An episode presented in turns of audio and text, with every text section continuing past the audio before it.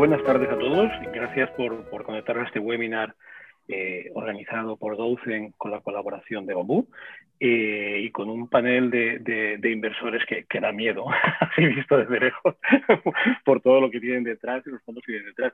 Eh, yo soy Quino Fernández, CEO de Aticolab, la, la, plataforma de apoyo al emprendimiento o aceleradora, como queréis llamarla, del, grupo Ático eh, que le llamamos Atico Ecosystem, ¿no? Ya, ya somos más que un coworking desde que tenemos aceleradora y tenemos más cosas.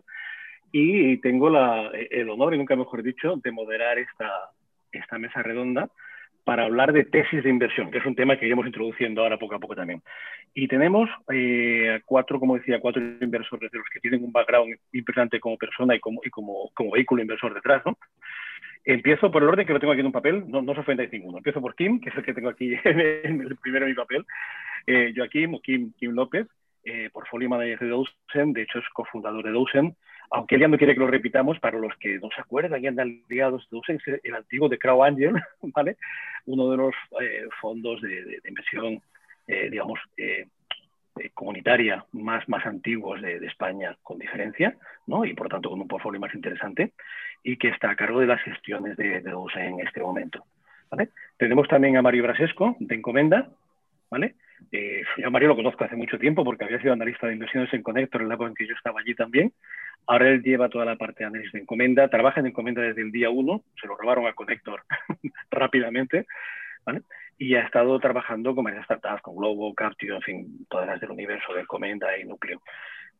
Eh, y es mentor, lo tengo de mentor en Articolab, es mentor en Debium, en Lanzadera, es un personaje que está en todas partes y se le ve muy a menudo.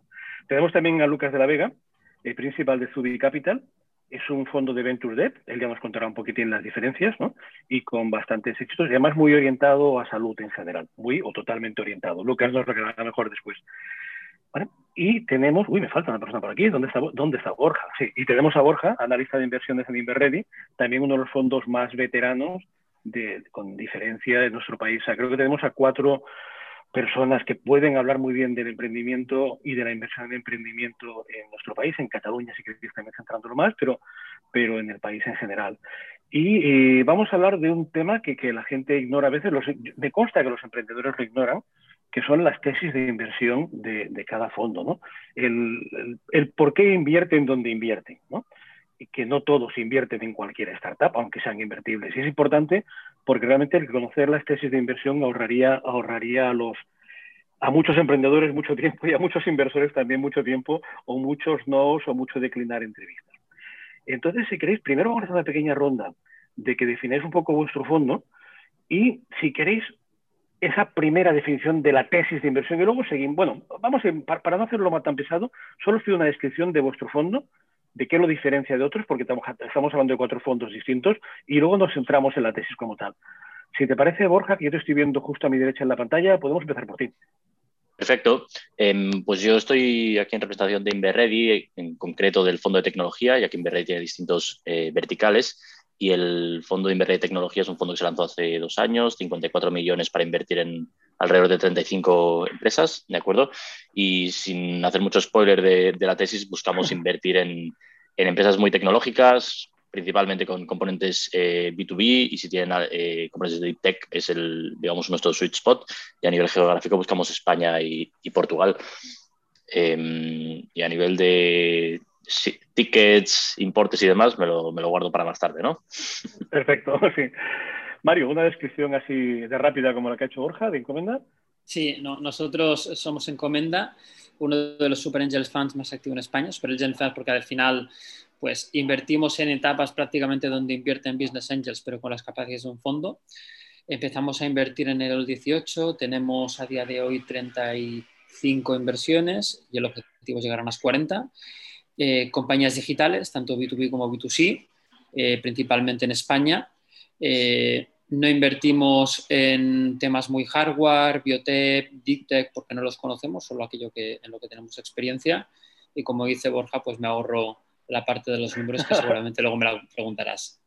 Luego llegarás, sí, sí. Lucas, una pues, eh, Sí, yo, yo, represento aquí a Zubi Capital. Zubi Capital es un fondo que tiene menos de un año, mucho más joven que, que aquí del el resto de vehículos, liderado por, por parte de Iker Marcaide, es el ex fundador de, de Flyware, una de las fintechs grandes, y hacemos, a diferencia de otros, Venture Debt. Venture Debt son préstamos a largo plazo que intentan tener un poquito de menos dilución. ¿no? Y, lo que hacemos muy diferencial es que invertimos en compañías de impacto. O sea que veremos mucho de energía, mucho de salud, mucho de economía circular y, bueno, otros temas que, que sean relevantes tanto social como medioambientalmente. Perfecto. Y Joaquín, hablamos de Dosen. Eh, sí, pues eh, nosotros en Dosen la, gran diferencia quizá respecto a, todos los demás es que no somos un fondo, sino que, lo que somos es una plataforma de, inversión en startups online que lo que quiere es traer pues, las best practices de, los fondos ¿no? a nivel pues, de selección de las compañías, de, de, pues, de tipos de contratos que se usan, la participación que se tiene, involucración con las compañías, pero permitiendo acceder a este tipo de inversión eh, eh, a un inversor más pequeño. ¿no? En un fondo normalmente los inversores son más eh, pues institucionales, family office o, high net worth individuals y aquí pues, pues a partir de 3.000 euros se puede invertir y participar en compañías de este tipo. A día de hoy llevamos ya más de 23 millones de euros invertidos, tenemos más de 50 participadas en el portfolio y bueno, y luego también los, tickets y demás me, me, lo guardo para comentarlo un poco más después. Perfecto. Así contamos con cuatro vehículos bastante distintos, ¿no? Digamos, dos fondos que serían más convencionales, que en el caso de Encomienda se define más como un Super Angel Fund, eh, un fondo de Venture Debt, que también nos contará Lucas más lo que es, y un fondo de inversión colaborativa, o como llamamos fondo ya directamente. Entonces vamos a lo que hemos llamado la tesis, ¿no? Que serían aquellas, mm, las circunstancias, digamos, lo que define a las startups en las que invertís, que entiendo que hablaremos sobre todo de cantidades y de fases y a lo mejor de áreas tecnológicas o áreas de negocio. ¿Vale? Entonces ahora vamos a cambiar el orden para, para que no siempre los mismos. Eh, también una cosa, conforme vayamos avanzando, para que sea más amena la charla para los que están escuchando, eh, a mí me gustaría que si queréis discutiros, o me encantaría que os pudierais discutir, si queréis llevaros la contraria o comentar cosas, o como mínimo apostillar lo que diga alguien, no os cortéis y, que me cortéis a mí incluso de falta. ¿Vale? Entonces, por cambiar el orden, empezamos ahora por, por Lucas. Vamos a vuestras tesis de inversión, importes, tipos de startups, eh, áreas de negocio. Fenomenal. Bueno, yo, yo lo he poco dicho antes, pero, pero sobre todo lo que más nos define es que invertimos en, impacto, ¿no? en, compañías que, que, donde entendemos que nuestra inversión tiene un propósito. Y por poner un ejemplo, invertimos en una agencia de viajes en julio de 2020, es decir, en pleno COVID, ¿no? porque entendíamos que eso pues, tenía un impacto social eh, positivo. Eh, como decía antes, yo creo que veremos un poco de concentración en, salud, economía circular, energías verdes y, otros sectores que están, que están muy en boga eh, y, que tienen que ver mucho con el impacto y la sostenibilidad. Por hablar de tickets, vamos desde 250.000 euros hasta 2 millones y medio. Probablemente somos de los, dentro de lo que es Venture Debt, que, que como decía, son, son préstamos a largo plazo Em, pues somos de los más agresivos o de los que llegamos más, más abajo o a etapas más tempranas, porque el Venture por definición suele ir a, compañías em, que, que, facturan bueno, importes razonablemente relevantes. ¿Qué es lo que pensamos nosotros o qué es lo que hacemos nosotros? Em, y, un poco tesis de inversión, líneas rojas, ¿no? Sobre lo, dónde invertimos o dónde no invertimos. No solemos invertir en compañías que tienen menos de 50.000, 60.000 euros de revenues al mes, ¿vale? Eh, dependerá también mucho de la tendencia, pero tenemos que entender que las compañías tienen una base de revenues sólidas. Eh, exigimos normalmente un poco menos eh, crecimiento que, que, los fondos de Borja o Mario, con crecimientos a partir del 20% año a año.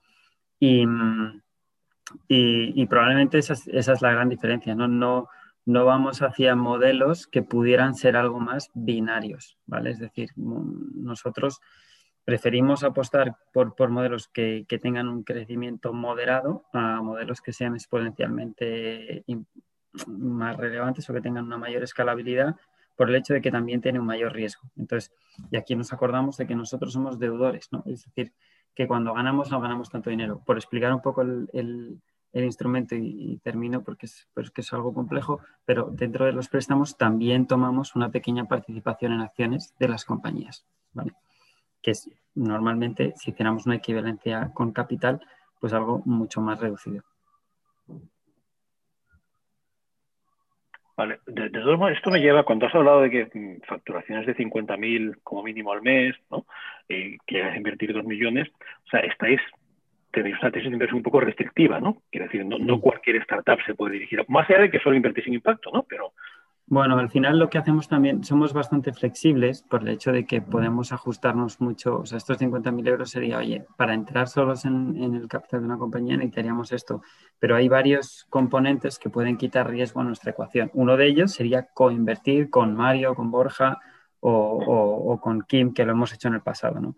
Y eso pues nos hace si podemos invertir, pues una compañía que busca dos millones, un millón en deuda y un millón en capital, pues tratamos de buscar estas estructuras porque la parte del capital nos ofrece un runway y esta probablemente no lo he dicho, pero es la métrica que nosotros más miramos y es la quema de caja de la compañía. No, no, solemos, no solemos invertir en compañías con quemas de caja por debajo de los 12, 18 meses. Y eso sí que es probablemente un, un red line importante en, en todo lo que hacemos. Em, eso o que tengan colaterales, ¿no? Podemos entrar, hemos visto mucha fintech con mucha proptech, eh, porque nosotros básicamente lo que decimos es, oye, yo te financio encantado los inmuebles o te financio encantado los préstamos que tú vayas a dar, pero siempre quedándome en garantía ese tipo de activos. Básicamente actuamos un poco de, de inversor, bueno, iba a decir amarrategui, no sé si se entiende muy bien el término, pero, de, inversor más conservador eh, al lado de, toda esta gente que, selecciona muy bien las compañías y que, y que busca más escalabilidad porque son, son probablemente mejores escogiendo las, las compañías en las que invierten. Esto a lo mejor me miráis mal los cuatro ahora, pero yo creo que, el inversor español de capital riesgo tiene una cierta aversión al riesgo un poco más grande que otros lados y por lo que estoy entendiendo, Lucas, por nosotros un poquito más todavía que el, que el vehículo típico español, ¿no? En eh, cuanto a aversión al riesgo. Sí, en cuanto a tecnología y venture capital, sí, ¿no? Seríamos probablemente un vehículo inicial para, para gente que, se, que quiera tener un poco de exposición a tecnología y a venture capital, pero no, no, no tenga claro muy bien qué y cómo quiere invertir, ¿no?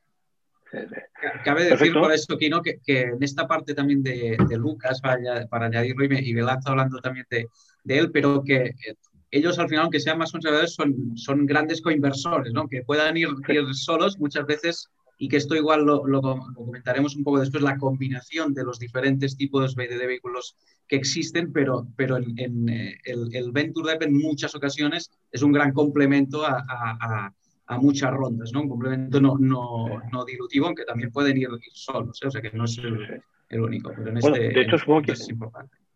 Supongo que ya me lo, lo, comentaba Borja en su momento, pero creo que Inverready suele ofrecer o puede ofrecer a menudo ambos vehículos. Me consta alguna operación que ha ofrecido ambos tipos de inversión.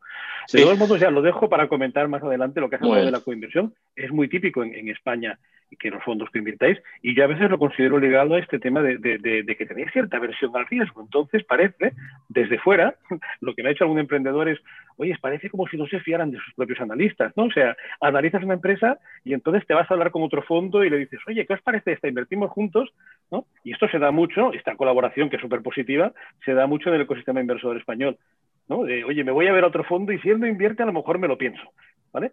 Pero bueno, ya seguimos contigo, Joaquín, ya que estás, oiga, y sé, que, sé que os reís porque sabéis que es verdad, que esto está ocurriendo.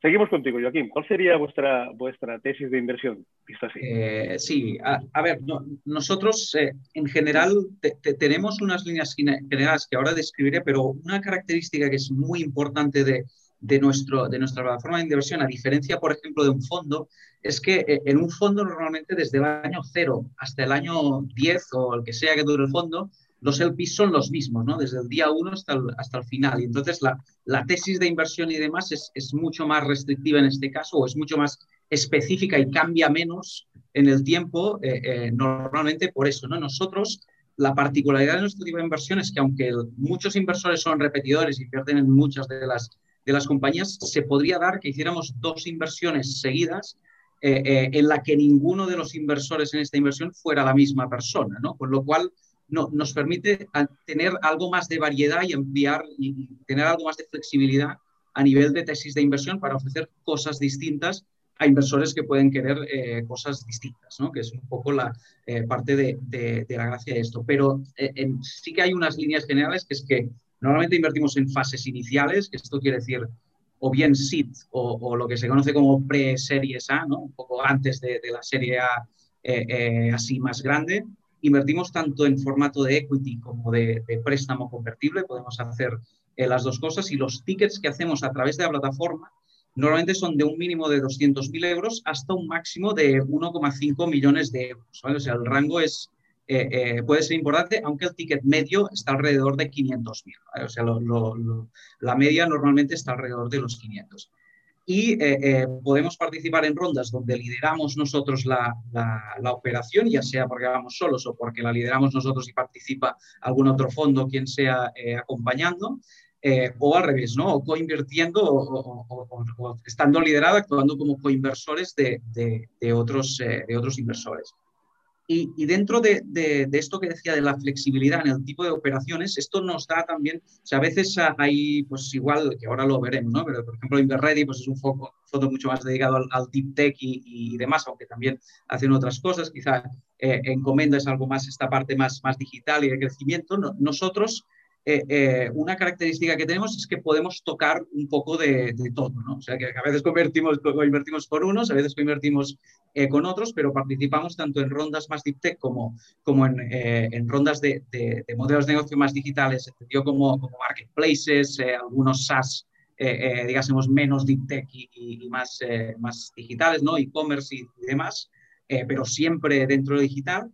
E incluso en, en algunas ocasiones hemos hecho algunas, eh, algunas rondas de cosas que ya se van un poco eh, fuera de esto, como es alguna inversión en biotech, algún tema más space tech, que también es, es mucho eh, pero de tema espacial, incluso en una empresa de, telecomunicaciones como es eh, Parlem Telecom, que, que, hace un par de semanas salió a, a, bolsa, que en este caso también Inverred a través de algunos fondos también estaba también había invertido, pero que, que, es algo que es distinto, ¿no? que no es el, el típico modelo más digital ya por último, en, boca también de esta eh, flexibilidad, así como quizá en esta parte que decía Luke, ¿no? de la parte más conservadora o la parte más VC de crecimiento agresivo, eh, nosotros también muchas veces podemos jugar a, estos dos juegos, ¿no? que, que, ahora desarrollamos un poco más, pero uno es el, juego más del VC, ¿no? que es este crecimiento mucho más agresivo, mucho más acelerado, incluso muchas veces pues, más rondero, ¿no? más de rondas, que más dinero y demás, o eh, a un juego de inversor algo más conservador, que normalmente tendemos en este caso a invertir más, pues tipo con, con family office o, un perfil eh, que, que, busca crecimiento, pero eh, eh, pues, pues con algo más de foco en rentabilidad, ¿no? que sin, sin más eficiente en capital, sin muchas rondas y, y demás, ¿no? con lo cual es, es, un espacio donde, donde, o sea, la plataforma en general es un espacio donde caben varias distintas... distintos tipos de inversión, aunque luego ya hablaremos más en detalle de, de, de la tesis, ¿no? de qué buscamos en los proyectos, pero sí que están, eh, eh, esto sí que está bastante más definido y encaja en, la mayoría de ellos. O sea, que hemos pasado de, un vehículo más o menos con una, tesis muy definida como era Zubi a vuestro caso, que sois unos promiscuos en el fondo, ¿no? Que tenéis una tesis mucho más abierta y una capacidad de colaborar con pacientes. es importante, yo digo, para los que estén escuchándonos ahora mismo y, estén interesados en esto de las tesis, es un, un aspecto importantísimo en cada fondo, ¿no? Saber lo que estamos viendo hoy, dónde invierten y cómo. ¿no? En este caso, pues Dawson, claramente la política es muy, muy, muy abierta. ¿no? Eh, oye, pues pasamos ahora a Borja y, nos cuentas un poco sobre, sobre. Perfecto. Eh, nosotros al final tenemos ciertas similitudes con, con, la etapa de inversión que comentaba la Kim. ¿De acuerdo? Nosotros eh, también tenemos un rango similar al suyo, entre 300.000, ellos son eran 200 y un millón y medio. Eh, es verdad que nuestro ticket medio está más alrededor de los 500.000, 700.000 euros. Eh, pero al final no nos importa tanto el ticket como el momento en el que entramos. ¿de acuerdo? Nosotros al final aspiramos a ser el primer inversor institucional de las, de las empresas tecnológicas en, a, nivel, a nivel nacional. ¿De acuerdo? Y, y lo, hacemos porque pensamos que es el, punto en el que creemos que podemos aportar más valor. ¿De acuerdo? Nosotros eh, lo que nos gusta decir es que intentamos ayudar a las empresas a pasar de, pues de, de un, proyecto a, a una empresa ¿de acuerdo? Donde, donde la empresa ya tiene que dimensionarse, tiene que dar ciertos pasos. En algunos casos este es el momento de escalar y de meter gasolina al proyecto, y en otros simplemente es el momento de trasladar una tecnología a un producto, es decir, dependiendo de, del perfil de negocio, pues, eh, pues, pues tendrá un, estará en un momento o en otro. Pero sí que es en este momento donde toca meter a un institucional que te ayude a ordenar todos los siguientes pasos y que te prepare para, para ser capaz de, de llegar o a un exit, porque nos encontramos muchas empresas donde no hay más rondas por encima, o a una ronda internacional donde, donde podamos tener el testigo, digamos, a un nuevo, a un nuevo lead investor. Nosotros sí que, eh, si algo tenemos alguna peculiaridad respecto a lo que estamos aquí, yo creo, es que sí cogemos un rol muy dominante en las compañías, ¿de acuerdo? Nos gusta, nos gusta ser lead investor, estamos encantados convirtiendo, pero siempre nos gusta tener participaciones que superen el, el 10%, idealmente que se acerquen más al 15-20%. Eh, cogemos sitio en el board intentamos eh, implicarnos mucho en, el, desarrollo de la compañía, ¿de acuerdo? Al final tenemos un equipo especializado que se dedica prácticamente solo a portfolio y, que está dando seguimiento a las, muchas participadas que tenemos. ¿De acuerdo? En cuanto a sectores, tipo de empresas y demás, nosotros al final nacemos como un fondo Deep Tech, ¿de acuerdo? Donde buscamos no, solo empresas que, aprovechen nuevas tendencias tecnológicas para desarrollar producto, sino empresas que desarrollen esa tecnología. ¿De acuerdo? Eso, eso es importante. Es decir, empresas que trabajen en I+.D. para mejorar el estado del arte de una industria. Eso no quiere decir que, estemos cerrados solamente a eso, ¿de acuerdo? Pero, pero sí que es un poco nuestro sweet spot. Y, y, a partir de ahí, eh, pues el, por qué es porque buscamos modelos que sean capital eficientes y entendemos que en, estos modelos B2B, donde hay un componente tecnológico muy fuerte y, y, se ha hecho un trabajo previo a nivel tecnológico de producto importante, es, son las que son más atractivas de cara a poder eh, darle mayor valor a cada euro de inversión en cuanto a, en cuanto a transformarlo en, en ya sea en revenues o en valor de la compañía. O sea, que de algún modo os veo más invirtiendo en un SaaS para hacer marketplace que en un marketplace, ¿no? De algún modo. Desde luego. Más en la tecnología. Sí, sí, sí, pero, pero no, tenemos que hacer algo, en sí. algo muy, muy, muy pequeñito, pero preferimos a alguien sí, que desarrolle software de, de, de, computación cuántica que a alguien que utilice la computación cuántica de desarrollo un tercero para hacer un producto nuevo en el mercado. Correcto. Vale, eso también marca, marca bastante la, lo que es la tesis, ¿no? En este caso. No, también me parece interesante lo que has dicho de primer inversor institucional, ¿no? El, el, también es importante mm. ese punto en el que es casi como la mayoría de edad de la startup, ¿no? Que pasa de los business angels. Sí, es que incluso, incluso, incluso parece, sí. parece una tontería, pero, pero sí. solo por el rol dominante que tendemos a tener, si ya hay alguien dentro, muchas veces ya te, te, puede generar esa colisión. Generalmente ya no, ya no es el, el, alineamiento que tenga entre los dos tiene que ser muy claro para que los dos puedan aportar valor a la empresa. A veces se confunden funciones, incluso hay momentos donde cada uno espera que lo haga el otro o, o que lo hacen los dos y pueden haber problemas. Entonces, es, es, un tema también de alineamiento estratégico y de, y de asegurarnos que la compañía piensa igual que nosotros en cuanto a hacia dónde va. Y cuando los, lo coges en esta etapa donde no hay un institucional, suele ser más sencillo hacer esos, estos pasos. Perfecto.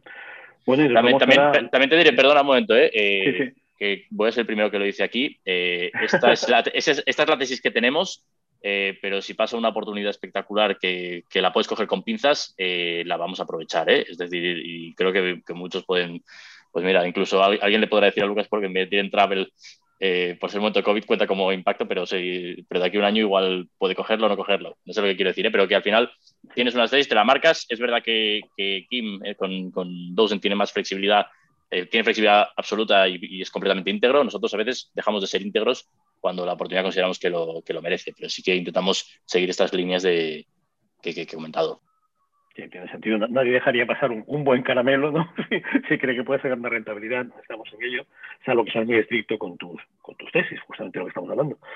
Eh, bueno, nos vamos al cuarto, último, pero no menos. Mario, ¿qué nos cuentas de, Encomenda y el concepto de Super Angel Found, que siempre me encanta cuando lo dices?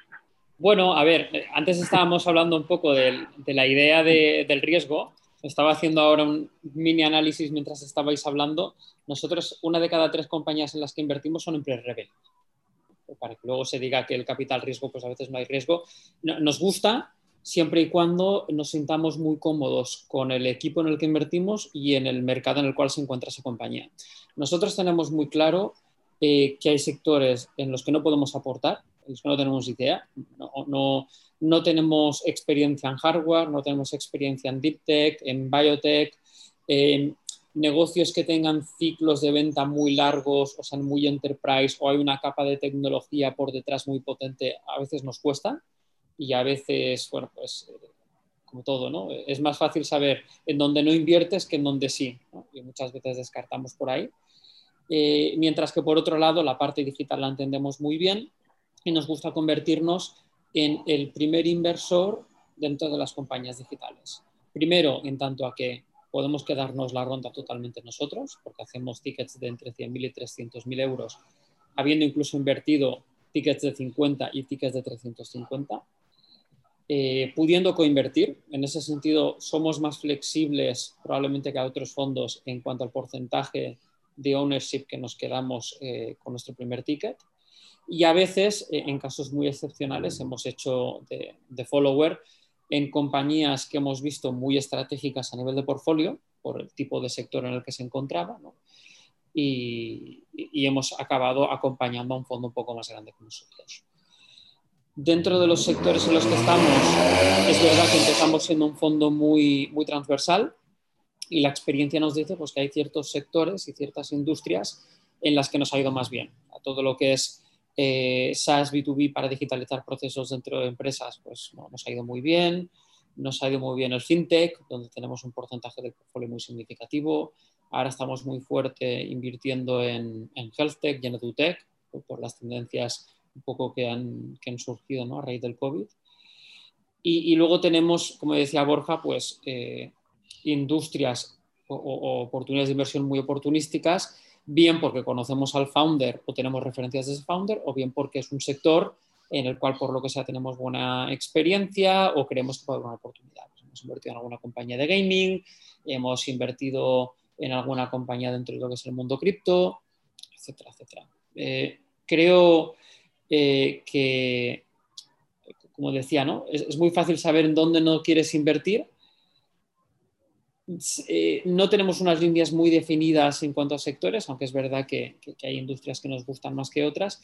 Lo que sí que es verdad que cuando invertimos en etapas muy, muy, incipientes, y esto puede ser desde pre-revenue o pre-producto, tenemos que tener muy claro que nos gusta mucho el equipo, que es un equipo muy bien eh, estructurado y que tiene todas las eh, piezas bien definidas en un mercado que es muy estratégico para nosotros. Y de ahí que, bueno, que un tercio de las compañías en las que hemos invertido, a pesar de que se diga eh, que esto no es capital riesgo, pues a veces entre Carlos y Uriol se, se, la juegan un poquito.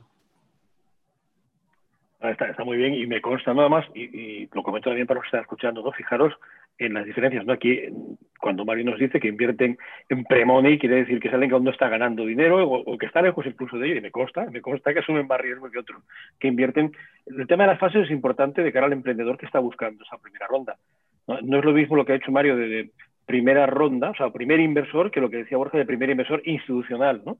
O sea, marca una pequeña diferencia, que no es que Encomenda no sea institucional, es un fondo a fin de cuentas, ¿no? Pero sí que me consta, porque conozco varias invertidas por encomenda, que, que arriesgáis más. Sí que es cierto que el, comentario de la versión al riesgo me lo he de comer con vosotros, porque sí que arriesgáis bastante, bastante más. Bueno, yo, sí, yo, yo, iba a decir que Matiz, porque a mí siempre hace mucha gracia cuando se dice esto del riesgo. Em, yo creo que lo que se hace en otros sitios es rozar la locura, pero, pero dejando esto de lado, yo creo que el, el, el, riesgo, cuando toca invertir, el emprendedor siempre ve el riesgo, ¿de acuerdo? De, de, que, de que, el inversor es, es, adverso y que no quiere tanto riesgo y demás.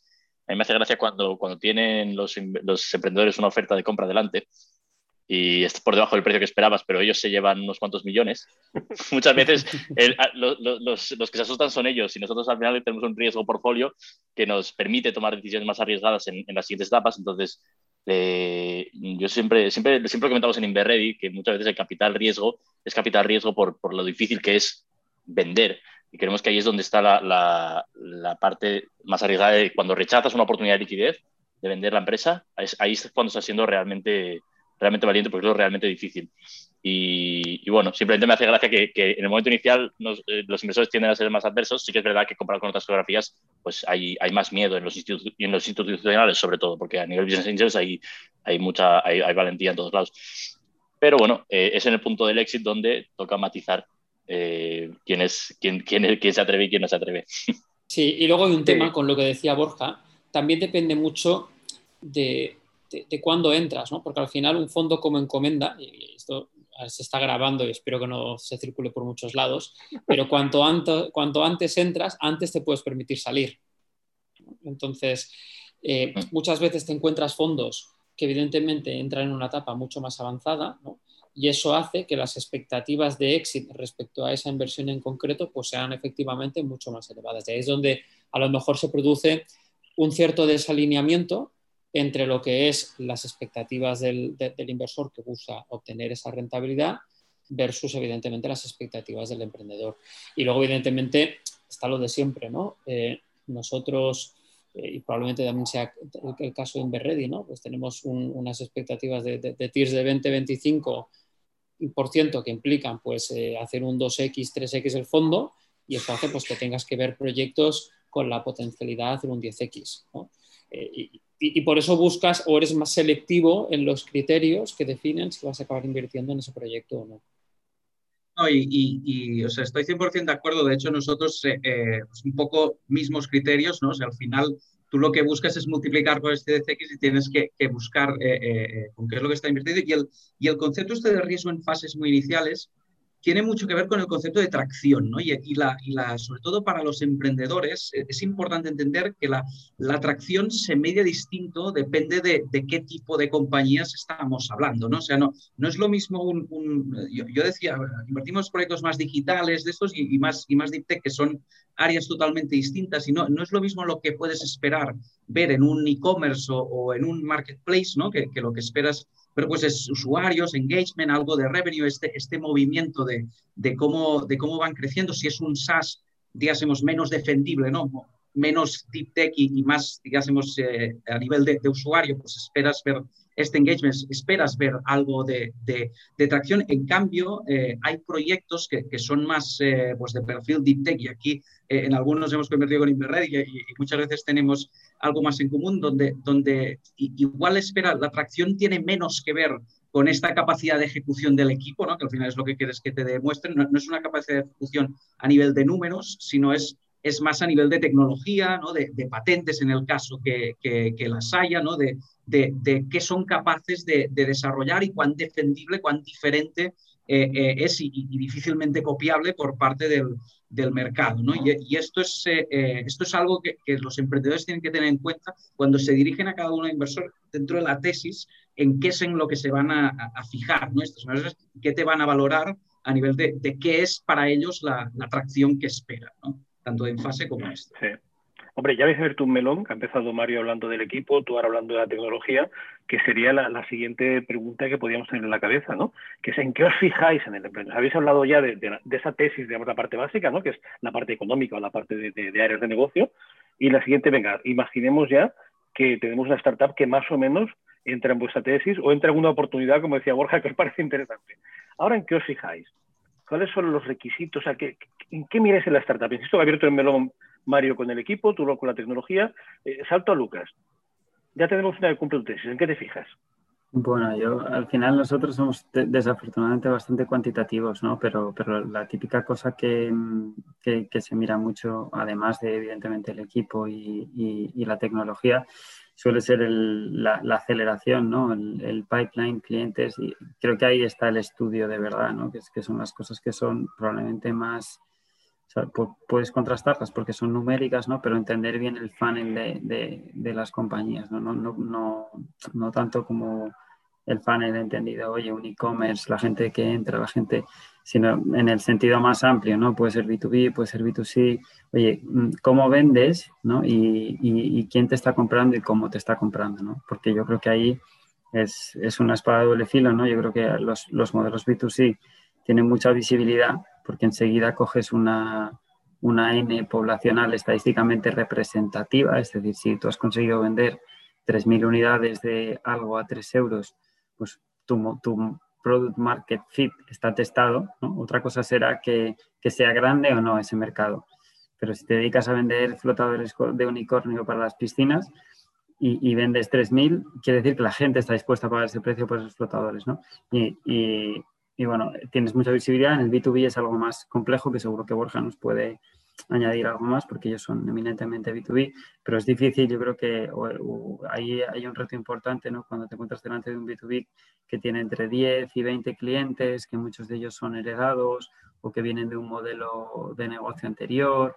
Y bueno, yo creo que ahí sí que tratamos de estudiar mucho el, tipo de revenue que tienen las compañías y qué tracción tiene ese revenue. ¿no? Por eso están tan de moda todos los, los modelos SaaS, ¿no? no porque sean mejores o peores, sino porque la visibilidad de los ingresos es mucho mayor. Y el día que abres la persiana el 1 de enero, pues a lo mejor ya tienes facturado el 80% del año anterior, que es por lo que nosotros, inversores, por lo general, nos gusta más ese tipo de, de modelos de negocios que otros modelos.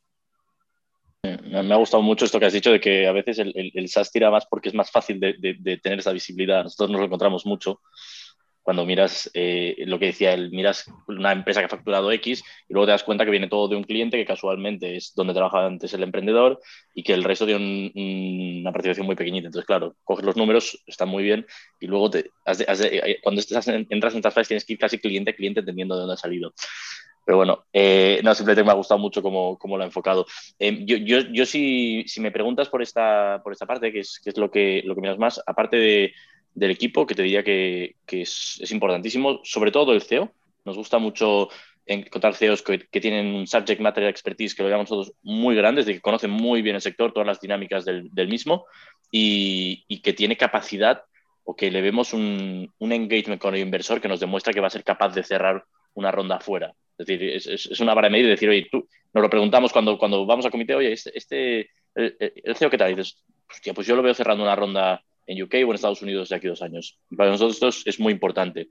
Eh, y, todo lo bueno que sea el CEO ponderará, por otro lado, con, con, las métricas que tenga la empresa. Es decir, si las métricas son buenísimas, el CEO no tan bueno, pues oye, te, compensa por un lado por otro. Y si, el CEO es muy bueno y estás casi pre-revenue o incluso pre-revenue, pues te, te, compensa muchas veces. ¿de acuerdo? Entonces, esto, esto por, un por un lado es, es, es, muy importante. Sí, dime, Kino todo que, es muy curioso lo que estás diciendo, porque por ejemplo, yo dirijo una aceleradora que nuestra, digamos, nuestro análisis es ridículo comparado con el que hacéis en los fondos, ¿no? Porque nuestra inversión también es más pequeña y de hecho cogemos batch grandes de startups asumiendo que alguna de ellas es casi una lotería, ¿no? Entonces, ahora nos fijamos mucho en el CEO. Entonces, lo que me pasa a veces, y nos pasará también a vosotros, cuando pillas un CEO excepcional, o sea, que este tío te lo imaginas cerrando rondas, vendiendo lo que sea, y en cambio miras su negocio y dices, coño, es que no me acaba de gustar. Aquí yo no veo, no veo. ¿Qué, hacéis en ese caso? Porque debe dar pasa mucho, pasa, pasa, mucho. Pues bueno, eh, ahí es donde entra un poco a veces este gut feeling de decir si, si, el, si, el, equipo, en caso de que las métricas sean buenas, el negocio sea muy bueno y el CEO no tanto, si crees que puede desarrollarse y puede mejorar. Nosotros hemos, hemos, hemos cerrado rondas eh, acordando con el CEO que se va a poner a estudiar inglés, un caso típico, oye, no sabe inglés. Esta empresa es, tiene un un foco claramente internacional. Eh, oye, pues es un, tema fundamental y tío se pone a aprender inglés y mejora. O oye, eh, vamos a contratar un perfil que te complemente en este, en este área o viendo cómo se puede reforzar el equipo eh, para, para, para, mejorar esta, esta, esta, parte. Pero, pero sí, yo creo que mm, es muy difícil que, que, consigas un CEO muy bueno si no lo tienes de base. Es decir, lo hemos hecho alguna vez, pero es difícil. ¿Llegarías a forzar cambiar el CEO? Sí, y cambio, venga, la pregunta, Joaquín. O sea, bueno, vosotros sois menos intrusivos con la startup de lo que Bueno, no, no, pero... no, te creas, ¿eh? O sea, intentamos, eh, eh, no ser, o sea, intentamos ser algo más entrepreneur friendly que, que, que, a veces pueden ser con nosotros, pero, pero estamos en el consejo de todas y cada una de las compañías en las que, en las que invertimos, les hacemos este, acompañamiento y, en ocasiones, eh, eh, en alguna ocasión hemos hecho esto de, forzar el, Muchas veces el, caso típico o un caso que, a veces pasa es el típico CEO en una empresa sobre todo más de carácter técnico, típico CEO que técnicamente es muy bueno, pero no, no es buen vendedor, líder barra comercial, ¿no? Final, una característica muy importante del CEO es, la capacidad de, vender esta visión, porque tú, el CEO tiene que estar vendiendo constantemente, tiene que vender a, inversores, tiene que vender a clientes, pero también tiene que vender a empleados para que vengan a unirse a, su compañía y no otra, tiene que estar haciendo, eh, haciendo este recruiting, tiene que, tiene, que ser como una aspiradora de, absorber tanto a todo, ¿no? Inversión, clientes y, demás. Y, esto requiere de un tipo de carácter que muchas veces, sobre todo en proyectos más técnicos, ¿no? El típico iniciado quizá por gente más de perfil ingeniero, que quizás son, son más cerrados, muy buenos en producto, y entonces el, movimiento ahí no, no, es, no es reemplazar al CEO echarlo, sino, sino intentarlo convencer de que a partir de cierta fase esta persona igual tendría que ir a liderar el producto, ¿no? Oye, tú eres, tú eres el, el que ha desarrollado esta herramienta y eres el, y, eres un crack en esto, ¿no? pero, pero, tiene que, pero esto es un tema siempre que es, eh, es extremadamente sensible, sensible y, es, y es muy difícil de, ejecutarlo y a veces se tienen que buscar maneras de, porque hay egos, entran, entran muchas cosas por... Sí, yo diría que, lo, que lo que has comentado, you de eh, forzar forzar es una palabra que, que, no puede existir cuando estás empezando una inversión. Es decir, sí que evidentemente no, no nos vamos a engañar, esto, esto muchas veces las empresas se ponen en, momentos feos y, hay desalineamiento por otros lados y se, se intenta llegar a un acuerdo para, para, cambiar cosas. Pero si en el momento de la inversión ya estás pensando en, en, meter un CEO nuevo, es, es, es, que algo no...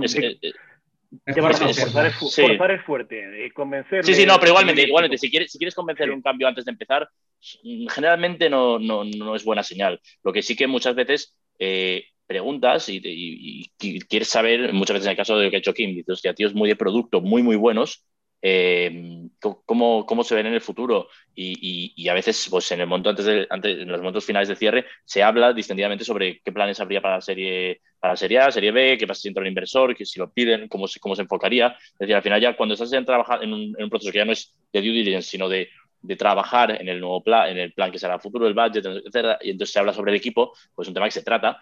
Y, generalmente los casos que son de, figuras como la que dice aquí, muy buenas en producto, muy buenas en tecnología, generalmente agradecen, llegado a cierto punto, eh, poder dar un paso al lado y, centrarse en, lo que a ellos les gusta, que es, su producto, que es su bebé. Es decir, generalmente ahí no hay fricción. La fricción está cuando tienes un CEO que es, que es más, más de negocio y demás y no, no, no tiene un nivel igual pues para, para vender fuera. Entonces has de ver si se puede desarrollar y si no, es, sí que puede ser un, red flag porque, bueno, de hecho es habitualmente un red flag si, si no es suficientemente eh, potente desde nuestro punto de vista. ¿eh? Una manera que creemos nosotros de, identificar cómo se ve el equipo cofundador ¿no? a, medio plazo es cuando entras a discutir el, el tema de las phantoms. ¿no? Muchos fondos previamente a, que se ejecute nuestra inversión, definimos junto con el equipo emprendedor un paquete de phantoms para reforzar el equipo. Y entonces, que puede estar entre un 8 o un 10% en función un poco de cómo sea la configuración de la compañía. Y cuando empiezas a tener esta conversación y empiezas a preguntar sobre qué perfiles crees que le faltan a esta compañía, tú te haces una idea ya de cuál puede ser la posición a medio plazo de esos co-founders de, uno, atraer mejor talento y dos, eh, ser capaces de dar un paso atrás para dejar lugar a otros, otros perfiles. Nosotros en este caso somos muy, muy transparentes. Nosotros hemos tenido conversaciones en el típico Partners Meeting donde vamos a un co-founder y le decimos, oye, tú te ves evolucionando hasta hacia, rol, hasta hacia rol, crees que sería interesante poner a alguien más que te complementase y demás. Y cuando ves las respuestas, eh, probablemente anticipes ciertos problemas que se puedan dar, o al revés, o, veas la capacidad que tiene ese co-founder de pensar más como owner que como empleado. Es decir, al final como, como cofundador, si yo fuera cofundador, me estaría preocupando más de lo que vale mi porcentaje en la empresa que del rol que tengo yo en esa compañía. Y nosotros nos hemos encontrado varios founders que, como bien decía Borja, pues son perfiles técnicos y acaban pasando a un rol de CPO y ponen a un CEO por encima que tiene mucho más expertise en la parte de ventas, en la parte de gestión de inversores, etcétera, etcétera, o no, o gente que, tiene un rol muy específico, que se ven ahí y por lo que sea, pues eh, consideran que no pueden crecer al mismo ritmo de la compañía y sencillamente hacen un downgrade y, bueno, y, ven que tiene sentido pues el, dar una parte de, sus participaciones para captar a esa persona que pueda ayudarle a, llevar la compañía al siguiente nivel. Pero yo, creo que evidentemente hay que ser muy cuidadoso con cómo tienes este tipo de conversaciones y siempre hacerlo como mínimo al principio, desde el enamoramiento y desde el intentar convencer a, la persona eh, desde un punto de vista más personal, que no desde la parte, digamos, más eh, legal o mercantilística del pacto de socios, porque si empiezas una conversación sobre cómo cambiar piezas desde el principio, yéndote a la parte legal, ahí digamos que, la cosa no suele salir. No, no tiene ningún sentido. Me sale porque estamos entrando en un tema. Bueno, antes de seguir con la siguiente pregunta, yo os comentaría a los que estáis escuchando que si queréis pasar ya alguna pregunta por, la, función de preguntas y respuestas de Zoom, en principio al final las, pasaremos, ¿no? Pero si alguna fuera interesante, yo la pongo en medio y sigamos con ella. Pero estamos entrando en un tema de los que teníamos unos preparados, que son los factores que pueden, que nos llevan al no, ¿no? Llegan las cartas, ¿no? Está claro que, que, un CEO que no tenga las características necesarias, por bueno que sea el producto, os va a llevar al no. Creo que aquí estamos todos de acuerdo, ¿no? producto maravilloso con el CEO que no llega, no, no va a llegar nunca, ¿no? Eh, ¿Qué más factores claros tenemos para el no? Para cuando llega la startup y le decís no. Eh, seguimos, no sé, con, con Lucas, por ejemplo. Bueno, nosotros como fondo de impacto lo tenemos bastante fácil, ¿no? O sea, nosotros eh, generalmente exigimos una serie de KPIs transversales que tienen que ver con, con factores de ESG, es decir, sostenibilidad, medio ambiente y gobernanza de las compañías. Y ahí tenemos varios red flags. O sea, quizás el más típico, que además es muy curioso, ¿no? Dentro de la función de, análisis de compañías, es el salario del CEO, es que estamos hablando, ¿no? De oye, alguien que tiene un salario de 100.000 euros en una compañía que acaba de empezar y estás buscando medio millón, un millón de inversión, dices, oye, no sé si me encaja esto, ¿no? O, no, no, sé si tiene sentido, independientemente, o sea, sobre todo cuando tiene una participación... Suele ocurrir, suele ocurrir lo contrario, ¿no? Que te encuentras que, los, los co-founders no cobran, no cobran una miseria. Bueno, hay de todo. A lo la fase que te llegan a ti ya es distinto. Hay de todo, ¿no? O sea, nosotros miramos, en general, invertimos en compañías que, que facturan entre 5 y 10 millones y ahí hay, eh, yo, creo que en la, en la, etapa de Lucas seguramente lo verán muy a menudo. De hecho, nosotros vemos muchas veces que llegan proyectos que después de la ronda eh, los founders pasan de 25 a 75 y dices, joder, mi ronda es para pagarte a ti más. Bueno, eso, eso yo creo que es un, es un tema curioso y, divertido, además de un poco picante, ¿no? Pero, pero para nosotros hay, hay muchos otros. O sea, eh, pues si, si, la compañía tiene o no en cuenta su, su, huella de carbono, el tipo de energía que consume, la brecha salarial, la razón salarial, o sea, hay, eso es lo que llamamos KPIs transversales, ¿no? Que, sí que nos gustaría que, que tuvieran, que tuvieran en cuenta. Sí que es cierto que los podemos incluir dentro del, del, contrato ¿no? y, y, hacer, y hacer ajustes contractuales siempre que haya muy buena voluntad por parte de los fundadores. Y, y luego, pues, oye, el, propósito de nuestra inversión, ¿no? Y ahí yo, yo, que vengo de un fondo un poco más generalista, pues me duele mucho cuando veo una muy buena oportunidad, pues me lo invento. Pero hemos visto pasar en, los últimos seis meses oportunidades interesantes en torno a la productividad del trabajo. todas estas cosas, digo, fenomenal, pero es que esto no, no hace del mundo un lugar mejor y, no hay ninguna duda de ella, ¿no? Y, hemos pasado de oportunidades muy buenas, en, nuestro caso es muy obvio que, que no haya impacto en, en las inversiones. Perfecto. Joaquín.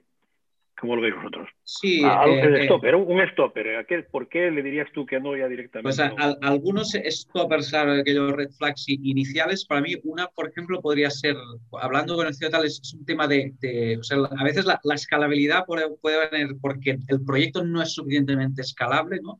O puede venir por ambición que hay detrás de este proyecto, ¿no? O sea, a veces el, el, modelo de negocio que se está planteando no lo ves creciendo y multiplicando lo que decíamos, ¿eh? de buscar este 10x aproximadamente en, cinco años o de creerte, porque la mayoría pues no lo van a, conseguir, habrá algunas pocas que igual van a conseguir más que esto, esto es un juego de, de, de home runs, ¿no? más que de que todas lo, lo, van a conseguir, pero tú te tienes que creer que esto puede pasar eh, desde el principio y a veces ya sea porque el modelo no es suficientemente escalable o por un tema de ambición, eh, eh, de, los, fundadores de, detrás del proyecto, ¿no? que lo ven más, oye, yo quiero montar una empresa que, crezca y demás, pero, pero eh, ya está, ¿no? Que, no ven esto, no, no, lo ven como una empresa global, ¿no? como voy a buscar este crecimiento, pues ahí es, es esto es un red flag inmediato, ¿no? No, no, no queremos invertir en compañías que se puedan convertir en, en, en pymes, ¿no? En compañías que igual crezcan y igual facturan, pero que no, pero sin esta, este potencial de escalabilidad que para mí es, es, lo que más define a, a una startup, ¿no? que es lo, lo típico de, de, qué es una startup ¿no? en comparación de, de, de, una pyme. Pues hay, hay muchas cosas, pero para mí el factor eh, eh, principal que la define es este potencial de, escalar, ¿no? más que la innovación, más que, que todas estas cosas, es, es, la capacidad de escalar rápido. Es curioso porque yo en las tasas de emprendimiento me, me, voy justo a ese argumento. ¿eh? Para mí, de los 14.000 factores que te puedes imaginar una startup, hay dos. Y es verdad, la innovación y la disrupción son factores importantes, pero hablar de la ambición, del, del deseo de hacer algo grande y rápido. Si no tienes ambición ese deseo, ya eres una startup y entiendo ya que no encaja en la tesis de inversión de ninguno de vosotros, porque invertís en ese tipo de empresas. ¿no? O sea, si no hay esta ambición, realmente también, también lo veo como un stopper clarísimo. Eh, Borja, un stopper por vuestra parte. Nosotros, eh, yo te diría que, no tenemos muchos en el sentido de eh, cuando no se cumplen las cosas que queremos encontrar, entonces es red, flag. Pero yo, destacaría dos. La primera es cuando la tecnología no es propietaria. ¿De acuerdo? Eh, al final buscamos proyectos tecnológicos y si la tecnología eh, pues es propiedad de un tercero, eso es red flag absoluto. Cuando ha sido desarrollada por un tercero, es prácticamente red flag, pero podría verse, a ver cómo ha evolucionado. Pero digamos que si no es propietaria, ya es, seguro que, no. Y, luego cuando hay eh, algún conflicto, que pueden ser muchos, en la estructuración del deal. ¿De acuerdo? En que, pues, oye, que esté demasiado diluido, que hayan levantado una ronda a una valoración que no tiene sentido para ahora hacer una más baja o que tengan una serie de eh, convertibles con condiciones fuera de mercado. Es decir, cuando hay algo de, estructura, eh, ahí es donde puede ser más complejo. Pero en lo que es el análisis estándar de un proyecto, Mm, evidentemente preferimos un mercado enorme que un mercado eh, pequeño, pero hay veces que empresas en mercados pequeños lo hacen muy bien. Bueno, eh, hay cosas que, nos gusta ver semáforos verdes más que rojos, pero que sean stoppers, yo te diría esto, de quién es la tecnología y quién la ha desarrollado, dónde está la expertise y, luego sea algún, sea algún error en, el funding story de la compañía. Venga, me quedas tú, Mario. Stoppers por parte de Encomenda. A ver, stoppers hay varios, pero yo, te lo planteo desde dos ámbitos, ¿no? O, te doy dos ejemplos muy concretos. El primero de ellos es eh, el nivel de percepción que tenemos respecto al conocimiento de ese mercado, respecto al emprendedor. Es decir, no, eh, yo cuando hablo con un emprendedor y me dice que no hay competencia, eh, me entra urticaria automáticamente. es algo con, lo que me cuesta mucho mucho. Y de hecho, siempre les hago la broma de si quieren jugar una, cena conmigo a que les encuentre algún competidor mientras tenemos la call y nadie dice que sí. O sea, con eso yo creo que está todo dicho. Y sin embargo, cuando encuentras a alguien que tiene un conocimiento muy específico de esa industria y es capaz de darte nombres, rondas de otros players, eh, comportamientos de usuario o que ha tenido experiencia previa en esa industria, que es algo que nos, nos gusta mucho, pero como red flag yo te diría poco conocimiento del mercado, y luego hay una parte más subjetiva, y esto a lo mejor es muy personal mío, ¿eh? pero eh, cuando después de hablar con un emprendedor, si me hago la pregunta de, oye, ¿yo sería capaz de trabajar con esta persona? Si la respuesta es claramente un no, probablemente ahí haya un, un, stopper y, no lo pase a la siguiente etapa del proceso. Porque lo que decíamos antes, al final pero si tú piensas en, todos los, founders que tenéis ahora mismo en Encomenda, ¿tú, ¿tú, podrías, esa pregunta, todos te, contestas que sí? Sí o quizá, pero si es un no claro, aquello de en mi vida trabajaría con esta persona porque no lo veo lo suficiente ambicioso, porque creo que es una persona que a nivel de valores pues no comulga o no trabajaría bien con encomenda. Al final también tienes que ver el, founders busy fit, ¿no? Y, tú conoces muy bien las cosas que funcionan o, cómo es el equipo y cómo es ese equipo cofundador. Entonces, a, veces la parte personal es tan o incluso más importante que el resto, ¿no? Y, y, esto va muy ligado a lo que decíamos antes. Si es alguien que es muy ambicioso y que creemos que puede tener la capacidad de atraer talento top a la empresa, eso es un green flag muy importante pero si vemos que es alguien que llevamos 5 o 10 minutos de conversación y nos sentimos muy poco motivados, ahí probablemente la llama se apague muy rápido. Y, es algo muy difícil de cuantificar, ¿eh? porque es pura percepción y, algo muy cualitativo, pero nos, dejamos guiar mucho por nuestros instintos, al menos en encomendar. Para lo bueno y para lo malo. Sí, sí. No, y es, más lógico porque, claro, cuando Lucas hablaba de que para él las métricas, el ajuste a la tesis es como más fácil, entre comillas. No es que, no es que el trabajo sea fácil, Lucas, ni mucho menos, ¿no? pero, pero es cierto que, que, eh, cuando entras en esa fase SIT, que te hace fiar mucho más de, intuiciones. ¿No? Hombre, he visto una inversión curiosa recientemente, por ejemplo, una startup muy, muy, muy, muy al principio, que es la del hermano de, de Oscar Pierre. ¿no? que estaba realmente ya es presid, totalmente. En este caso, ¿ha influido el background, digamos, de esta persona, por ejemplo? Bueno, todo influye, todo influye, no nos vamos a engañar. Eh, nos gustaba mucho el, concepto, también hay una cosa que no hemos comentado, creo que es importante, que es el concepto de los eh, megatrends, ¿no? O, o, lo que son los investment themes, ¿no? Que es un poco el, oye, temáticas de inversión hacia dónde avanza el mundo y nosotros en Encomenda nos gusta mucho invertir en base a esas megatrends. Una de ellas es, por ejemplo, todo lo que es eh, la digitalización del hogar, cómo, nuestro hogar se va a volver eh, no solamente un activo para vivir, sino un activo que, que, lo puedes explotar, ¿no? y ahí pues, que hemos invertido en Checking, en Homey, Space y en varias compañías más. Eh, y luego tenemos otros investment themes como la parte, pues evidentemente, de lo que es el, el Wealth Management 2.0 o, la parte, por ejemplo, de nuevas, nuevos sistemas de aprendizaje. Y, una de las megatrends que veíamos en, en Europa en otros proyectos era lo, lo, de la Life as a Service, ¿no? Eh, la, la, economía de la suscripción llevada a tu bolsillo. Entonces, eh, en este caso, este proyecto eh, iba muy en esa línea. Teníamos muy buen feedback de Mark y bueno, decidimos, decidimos entrar en una etapa muy incipiente. Muy, muy bien.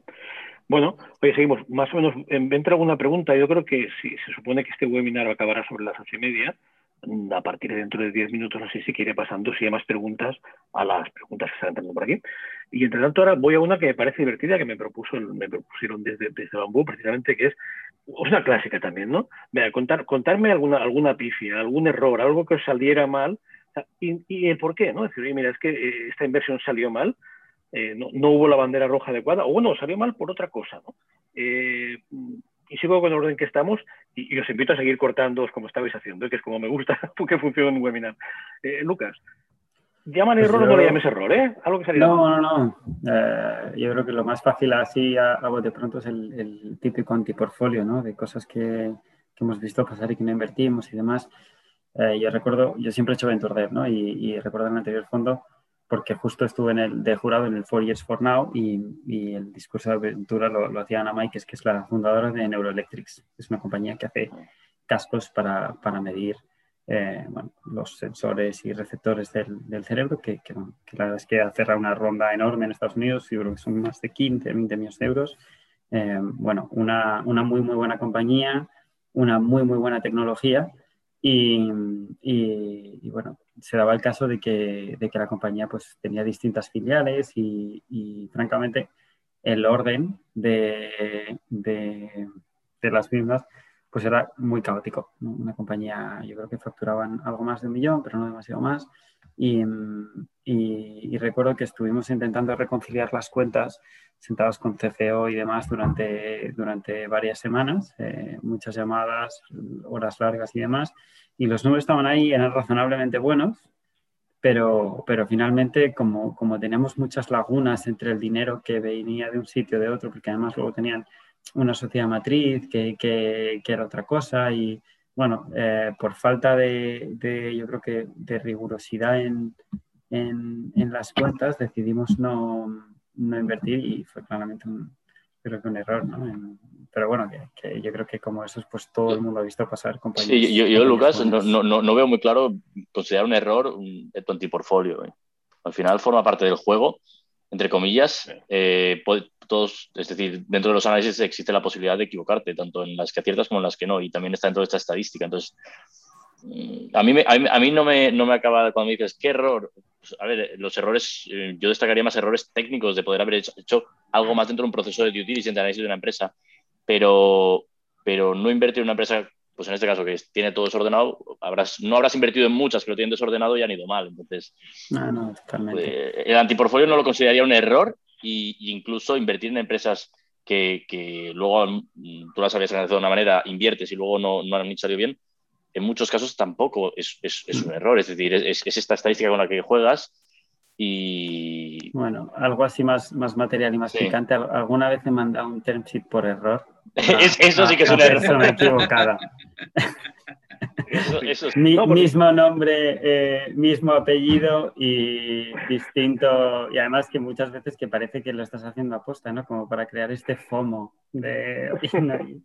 y, enseguida Has desvelado condiciones a otro que no, que no tocaba. Bueno, no, pero, pero lleva razón Borja en que no, no, estamos hablando de errores, ¿no? Sino de cosas que han salido mal, ¿no?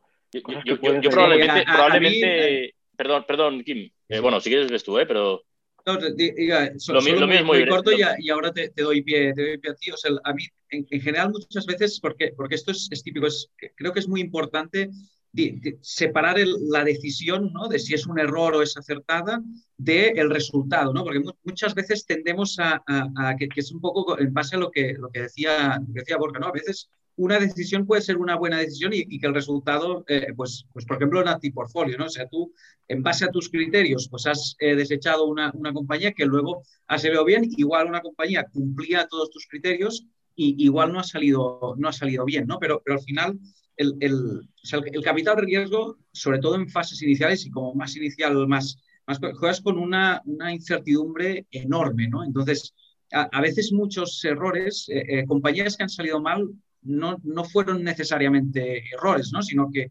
igual tenías unas hipótesis ¿no? que fueron al mercado y, y las testearon y, pues no salieron bien, ¿no? o, igual eh, fueron errores pues, pues de, gestión, ¿no? que, que, o que, un competidor te ganó la partida por otro lado. ¿no? O sea, a veces no, no, necesariamente hacer las cosas mal. A veces sí, a veces hay errores que son de, de, de en la decisión y, y, de estos son los que tienes que aprender y normalmente todos tenemos nuestro checklist de, inversión, ¿no? Entonces, pues cuando ves que te has equivocado en una cosa que es muy clara, pues la añades al checklist y fuera, ¿no? Pero, pero es importante separar esto porque, porque muchas veces compañías que no, han salido, que no han salido bien era una buena, decisión, una buena decisión en el momento de hacer la inversión y luego no acaba de salir porque no nos engañemos, al final nosotros, eh, eh, y esto lo dice Caviedes muchas veces, ¿no? pero, pero los inversores de, somos muy buenos de, de 2.000 compañías seleccionar las 20 que tienen las mayores, la mayor probabilidad de, que salgan bien, ¿no? pero de esas 20 decirte cuál va a ser la buena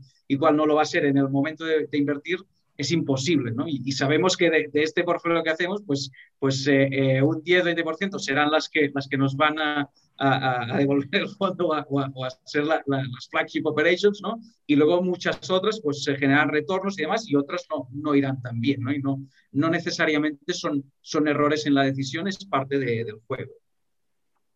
Sí, sí, totalmente. Eh, mira que esta, nos había pasado un poco la chuleta aquí, ¿no? Y yo he ido cambiando la opinión mientras escuchaba a mis compañeros y preparándome la respuesta.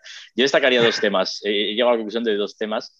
Eh, la primera es, eh, sí que considero un error muchas veces en, eh, pues en la velocidad que puedo haber tenido yo en, cerrar una operación, en la priorización, en poder no haberle dado todo el ritmo que, necesitaba una operación, ya sea para acabar no cerrándola o para cerrarla más tarde de lo que le hubiese venido bien a esta empresa. Entonces, creo que ahí sí que a veces hay errores a nivel de, no ser suficientemente ágil, que a veces sí que va a con ser lo suficientemente valiente, pero, pero este es un tema y, el segundo, que sí que mm, creo que puede aparecer más de lo que, de lo, que parece, es cuando estás haciendo un análisis de una empresa, te parece, te parece muy bien, muy, muy bien, y llega un momento que por cualquier cosa ves que se deteriora el deal y que ya no lo tienes tan claro.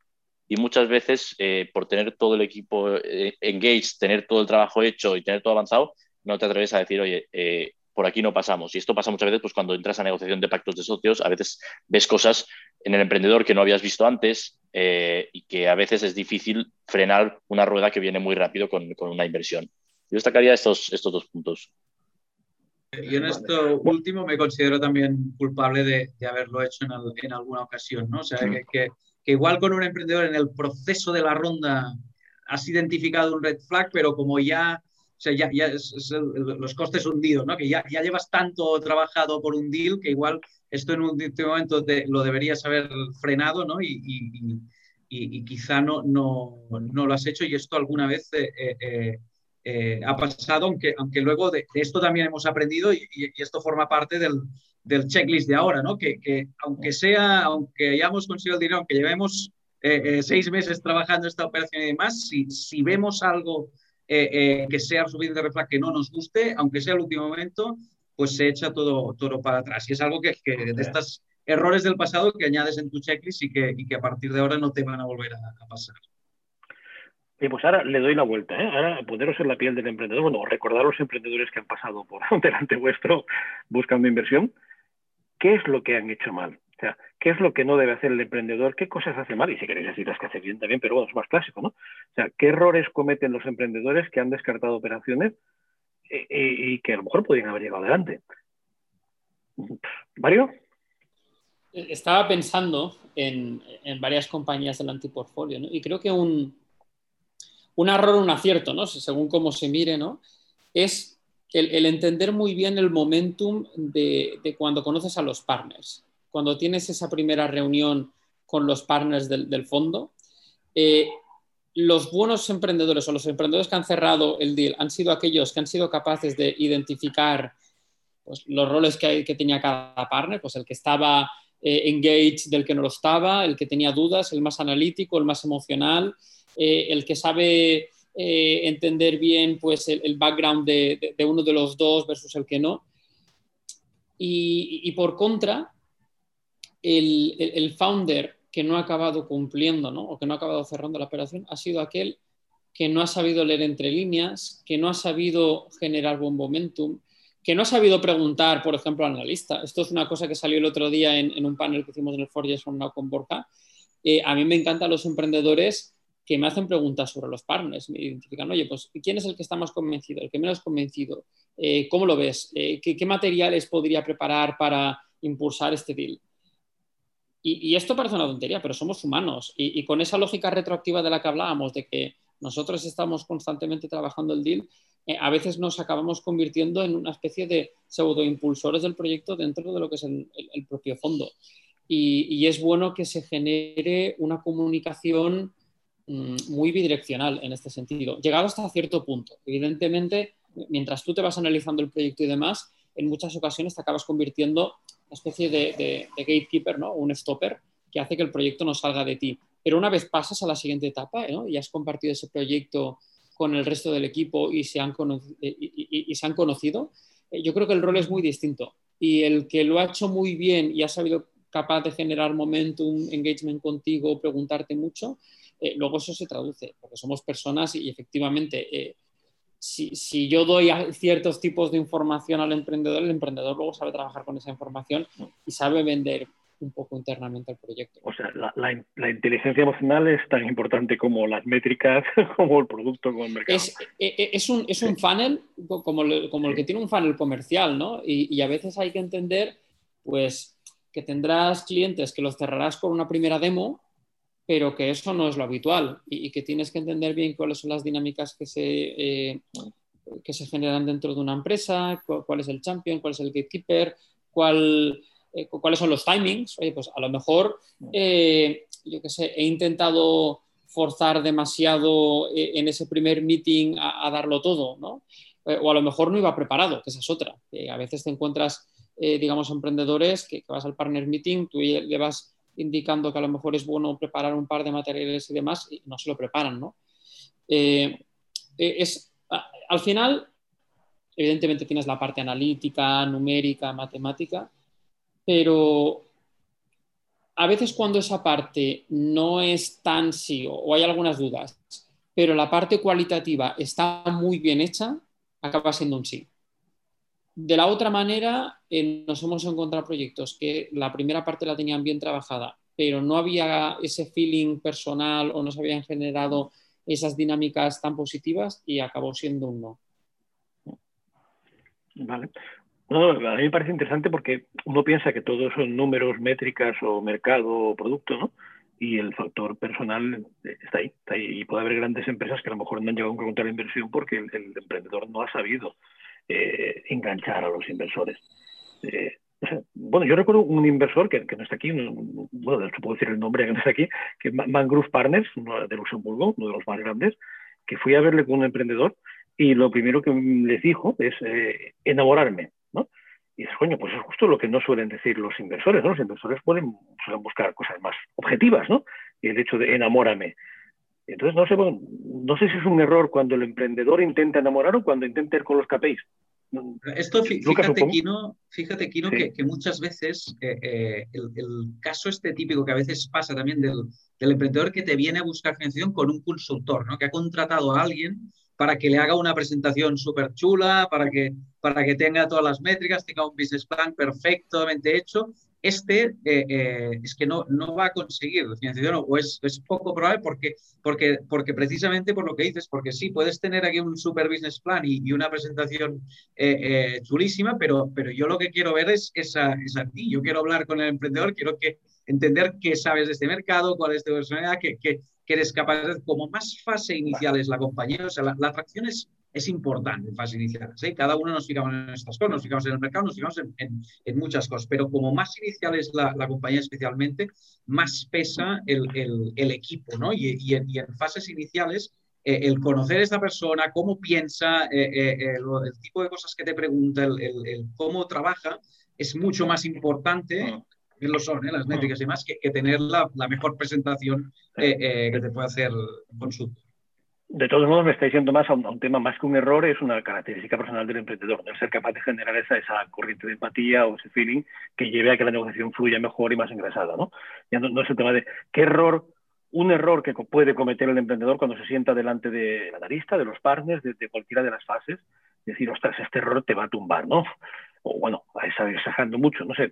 Eh, Borja, ¿tú cómo, cómo lo verías? Sí, eh, yo mira, eh, yo me había preparado más temas de antes cuando te sientas delante, para mí lo más, lo más crítico eh, o a nivel de error es no ser suficientemente transparente. ¿Vale? Sin pasarse, pero, pero que, que, se, que, transmita esta, esta confianza. ¿De acuerdo? Si no te fías del que hay delante tuyo, eso es, creo que es un error grave. Eh, eh, pero bueno, más allá de eso, para mí los, los, errores que se hacen muchas veces no darle la importancia suficiente a, a, la ronda de financiación. Es una pata importantísima para que un proyecto sea, sea exitoso y, creo que, hay que hacer los deberes. ¿De acuerdo? Hay que saber con qué inversor estás hablando, no son todos iguales, no todos te piden la misma información, has de tener todo bien preparado a nivel de, ser owner de los números y de la tecnología, de todo, de todo en, su conjunto, em, y, tener los materiales bien organizados, ser muy diligente con cómo contesto a los mails, estar encima de los inversores, darles la información que te piden, no algo parecido. ¿De acuerdo? Entonces, yo creo que respetar el proceso de inversión o sea, no respetarlo es un error muy, muy habitual. O sea, hay que darle importancia y rigurosidad al, al, proceso. Porque nosotros vemos, nosotros, eh, para nosotros es lo que hacemos en el día a día y para nosotros vemos reflejado cómo trabaja este emprendedor en su día a día. Entonces, un, emprendedor desorganizado, un emprendedor que no ha hecho, que, que te pregunta eh, cosas que no tienen que ver con tu fondo, ¿sabes? Que no se ha preparado la reunión, que no tiene preguntas cuando, cuando, cuando le explicas tu fondo. que no, no tonterías, ¿eh? Es, que, esto, esto que, que antes, eh, eh, y te corrijo en algo que has dicho antes, que, has dicho, no es un error, tiene más que ver con el carácter del emprendedor. Yo, yo aquí, te, perdona que te corrija, pero estoy muy, muy en contra, porque parece que, a veces cuando lo decimos con el enamor y tal, parece que, que todos los emprendedores tengan que ser esta persona súper extrovertidas, que, salgan a hablar en público, que tenemos y, y para nada, ¿eh? de, de hecho, bueno, ejemplo, en el, caso de Globo, ¿no? Oscar Pierre es una persona que es súper introvertida cuando lo, conoces en, persona y demás, y, y muchos emprendedores también lo son, ¿eh? o sea que no, no es cuestión de, de, ser esta persona que es el típico imán y que entra en una sala y que, y que es, es más un tema de, de, todo lo que, lo que comentaba también antes eh, eh, Mario, que comentaba Borja, de, de haberse preparado la, la, reunión, de conocer bien tu mercado, conocer bien de qué estamos hablando, que si, si hablamos de competencia, no me digas no, no tengo competencia, ¿no? Que, que sea serio, ¿no? Que digas, mira, pues sí, en este mercado igual no hay alguien que hace exactamente lo mismo que hago yo, pero yo en realidad compito contra esto, esto y estos, y sus características son estas, estas, y yo como voy a, diferenciarme soy así, ¿no? O sea, es, es, esta, es esta preparación eh, eh, eh, y este conocimiento de lo, que tienes que hacer, pero no, es una característica de, la personalidad, digamos, sino de, de cómo se ha trabajado este proceso y la seriedad. Digamos obviamente buscamos la, profesionalidad y a día de reflejarse en todo lo que hacemos. yo, haría una, analogía, si me permites, Kino, para por si hay algún, algún emprendedor más, más novicio que está empezando, eh, con, con, cómo una persona se desarrolla a nivel profesional durante su carrera. No, es, no es solo importante lo bien que trabajas en las empresas donde estás, sino el momento en el que dices para dar el salto profesional, prepararte una entrevista muy buena. Yo he, conocido gente que, que, no valía nada, entre comillas, y con todos mis respetos, pero que preparaban unas entrevistas de trabajo espectacular. Entonces, oye, pues de este trabajo y de saber elegir el momento y de preparar con quién estás hablando, qué hace esta empresa, pues lo mismo. Esto es exactamente lo mismo, pero aplicado a, a nivel empresa. Oye, vamos a pasar ya a algunas preguntas que tenemos en preguntas y respuestas. ¿vale? Eh, si os parece, intentemos ser más o menos breves porque nos queda un cuarto de hora. ¿No? Hay algunas muy concretas, ¿eh? por ejemplo, César de la Cal nos pregunta, oye, ¿qué, tipo de documento tenemos que empezar? ¿Con, qué, documento empieza una startup en una ronda pre-seed? Entonces, eso tal vez sería más para los que estáis más en pre-seed, no sé, encomenda... Está para Mario. Lo primero es el deck, siempre. con un deck de 10 páginas y con el típico Excel con proyecciones mensuales a 12 meses, con eso ya tienes para empezar. Mira, esta, empalma bastante con otra de un espectador anónimo que dice, eh, me gustaría entender hasta qué punto el business plan es tan importante para los potenciales inversores. Es decir, si es importante para los VCs tener un business plan súper elaborado, con hipótesis, etcétera, etcétera, o es más importante tener menos números pero claros y escalables. luego añade junto con un buen equipo, pero está preguntando, vale, claro, un buen equipo siempre aporta, ¿no? Pero, ¿qué preferís? ¿Un business plan súper detallado o alguno más ligero? Y ahora me voy a Lucas. Bueno, yo creo que lo, bueno es y breve dos veces bueno, ¿no? Eh, nosotros además hacemos unos contratos razonablemente complicados vinculados a hitos, como muchos otros fondos y, demás, y yo creo que es más fácil cuando todo el mundo está en línea, ¿no? porque luego, y esto es un, es un, ejemplo clásico, ¿no? Pero tú tienes el primer forecast, el segundo forecast, el forecast post-COVID, y luego nadie sabe exactamente con qué referencia eh, y, y, y, dónde, cuál es el benchmark con el que te tienes que, que comparar, ¿no? Entonces, por, por, mi parte, claramente simplicidad. Y, fíjate que eh, no, no, quiere decir que dejes de ser exhaustivo, ¿no? Y, probablemente cuando te preguntan de dónde viene ese número, para mí tiene más valor que seas capaz de explicarlo de forma concisa. ¿no? No, quiere decir que luego el número en sí sea simple, pero, pero es mucho mejor que, que, que, tengas muy claro que, que, este año es un millón, que el año siguiente son tres y el año siguiente son cinco y que el driver del 80%, ¿sabes? De entender drivers y palancas de forma muy concisa, porque eso al final te va a dar la cintura para tomar decisiones a futuro, ¿no? Porque si al final, si, si, tratas de fijarte en demasiadas cosas, de, de, mi experiencia suele ser cuando vienen los, los fallos en la compañía y la dilución de la responsabilidad de cosas que no han salido o cosas que no has sido capaz de testar. El, típico plan a, cinco años, al final las startups pivotan, muchas cosas cambian. El, típico plan a cinco años eh, eh, es altamente probable que no se vaya a cumplir. ¿no? O sea, raro es el business plan de, startup a la que le das un poco de, de tiempo que, que, se cumple. ¿no? Pero, pero es importante que haya algo de esto porque el, el business plan, aunque no, no te vayas a fijar en el número exactamente, que quiere, o sea, te, te dice varias cosas. ¿no? Te, te habla de la ambición que tiene este emprendedor, te habla de si el emprendedor entiende bien cuáles son los drivers de este crecimiento o no, ¿sabes? Si, si tiene un poco de concepción de, de, bueno, cuando una compañía crece, pues qué tipo de, de, costes o qué tipo de equipo, qué tipo de cosas que vas a necesitar. No quiere decir que todo esto se vaya a cumplir a rajatabla y lo que nos fijamos es, oh, en el año 4 me ha puesto aquí, en... esto no, no, no funciona así. O sea, no, no, va, o sea, le damos mucho más peso a estos, a, estos, a los unit economics, ¿no? a, a toda esta parte de, de, números más simples, pero que son lo que realmente son los, los drivers de, de, crecimiento y el, y el business plan como tal, que muchas veces sí que tiene que estar, no hace falta que sea cinco años, me ha detallado perfecto, pero sí que tiene que estar, te, lo que te explica es otras cosas de, del emprendedor. Luego tengo, tengo un par de preguntas más clásicas ¿eh? también. Eh, una clásica es, ¿cuál es la manera más adecuada para una primera toma de contacto con un fondo? Eh, no sé, Borja, que estabas callado, porque eso entiendo que los cuatro vais a decir cosas parecidas. ¿La um, manera más adecuada para abrir a toma de contacto? Eh, evidentemente con, con, contacto, con, es decir, pidiendo una referencia. Eso es la mejor manera de, conseguir, de conseguirlo. Es decir, investigando, viendo si tienes relaciones comunes, contactando a través de... Eh, esto nos fastidiará a todos, pero a través de LinkedIn incluso, en vez de enviar al, buzón de la, que tenga la empresa, es decir, yo creo que ser un poquito creativo, intentar tocar personas suele funcionar bien. Somos un, creo que somos un ecosistema bastante cercano cuando te contactan y, intentar acercarte mediante conocidos si los tienes es la mejor manera. No, tengo, ahí estoy de acuerdo y está la pregunta, es por si que responderíais lo mismo todos porque es la, la respuesta clásica a esta pregunta, ¿no? Pero tengo otra pregunta un poco extraña, eh, voy a entender lo que quieren, lo que quiere decir realmente. Dice, cuando hay una empresa que ya genera revenue, tiene product market fit, tecnología propia, cursos estratégicos, dice, pero solo dos empleados full time, dice, ¿hasta qué punto el 65% de la ronda pre se vaya a personal puede ser stopper? Entonces, yo casi le contesto, si el 65 va a estas dos personas, es un stopper clarísimo, no sé qué opináis. No, yo, yo lo he entendido diferente, ¿eh? Yo lo que entiendo es ah, que vale, si, vale, si, hay dos, si, hay dos, tíos y dice, no, toda la ronda será personal, yo te iba a contestar, si es a nuevo personal y es necesario para el crecimiento de la empresa, eh, es, no es ningún stopper. Si, no hay, si, si, estos no están cobrando y van a pasar a cobrar con lo que tú les pagues, hombre, pues no es el escenario ideal. Exacto, es un poco lo que Bueno, evidentemente lo bautizamos, si es para nuevo personal que está claramente reflejado en su plan de crecimiento, no, no habría problema. Hay una pregunta aquí al final que me parece interesante, que dice, todos hablan de que se aprende en base a la experiencia. ¿Habéis invertido en un fundador que ha fracasado anteriormente?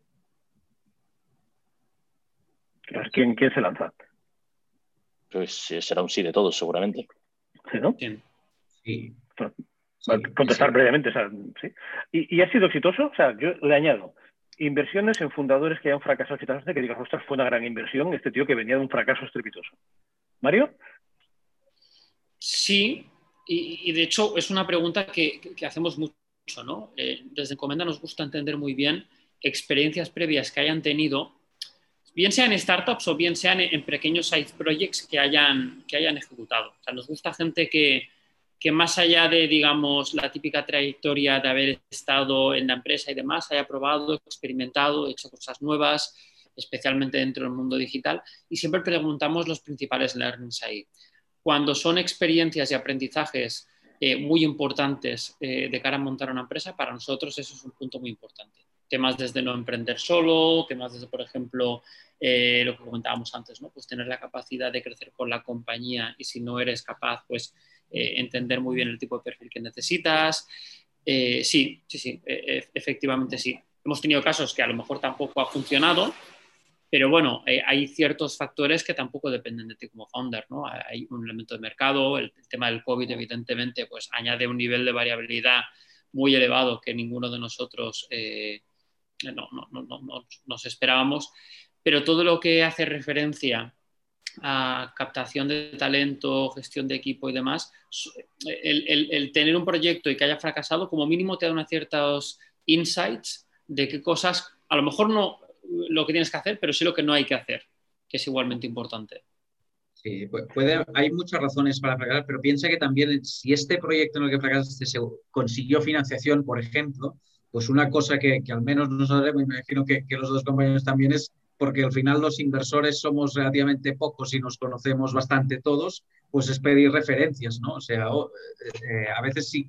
Y, nosotros, y, a veces que un proyecto haya fallado no quiere decir, o sea, hay muchas razones por las que puede fallar un proyecto. A veces es que se han hecho cosas mal, a veces es que no, no es eso, pero a veces es temas de mercado, a veces es que, el emprendedor, bueno, yo, yo tengo, eh, o sea, debido al COVID, alguna compañía que, que, ha caído dentro del, del portfolio, pues a, los emprendedores, le, les hemos, a, alguno de ellos les hemos dicho, oye, es que, es que sois un tipo de emprendedor que es que si montáis eh, otra compañía, nosotros somos los, los primeros que, que os pondremos dinero eh, eh, otra vez para salir adelante, ¿no? Porque vosotros como equipo vais mucho. En cambio, pues a veces hay otros que, que sí que, que, ha habido más temas relacionados con el equipo, con cierta gestión y demás, con los que eh, quizá, y esto en, compañías de tu propio portfolio, y esto puede pasar con, con otros, ¿no? De, de, otros portfolios de, otra gente, y por eso preguntamos también entre nosotros.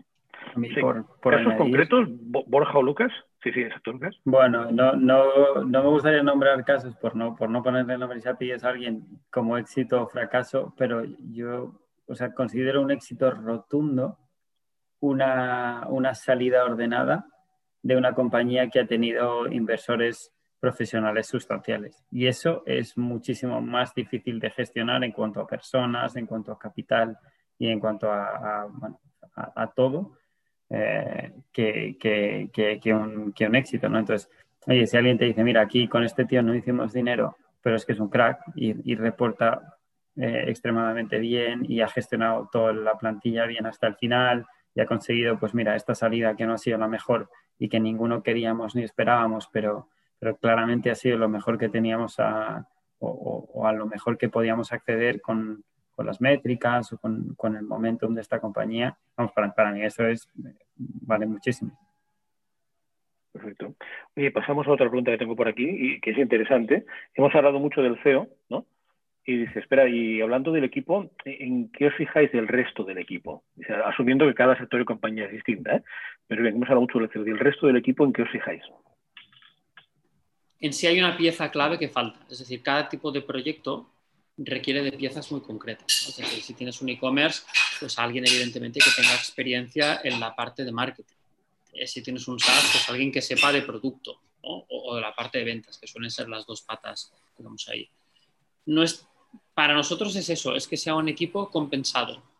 Es verdad que el líder al final es el que acapara la mayor atención, pero es muy difícil montar compañías tecnológicas o digitales de éxito si una de las piezas clave eh, o no la tienes desde cero o no tienes la conciencia de que te falta y debes incorporarla próximamente. O sea, más, más lo que falta que lo que hay ¿no? en el equipo, eso es, básico. Y tengo por aquí Salvo, ¿queréis añadir alguno? Tengo otra pregunta arriba, que se acaba el tiempo, una que he dejado antes, porque ya eh, había hecho dos preguntas.